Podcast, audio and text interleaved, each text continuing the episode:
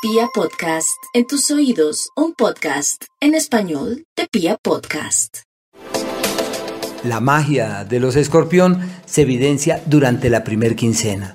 El astro del encanto, del magnetismo, de la sensualidad pasa por su signo, así que están en el pico más alto de ese magnetismo que se evidencia en los hechos a la hora de, interactuar o de partir con terceros. Están divinamente, sobre todo para el amor. Y esa magia y ese magnetismo lo pueden utilizar para el trabajo, para hacer cosas, pero sobre todo en el tema del amor.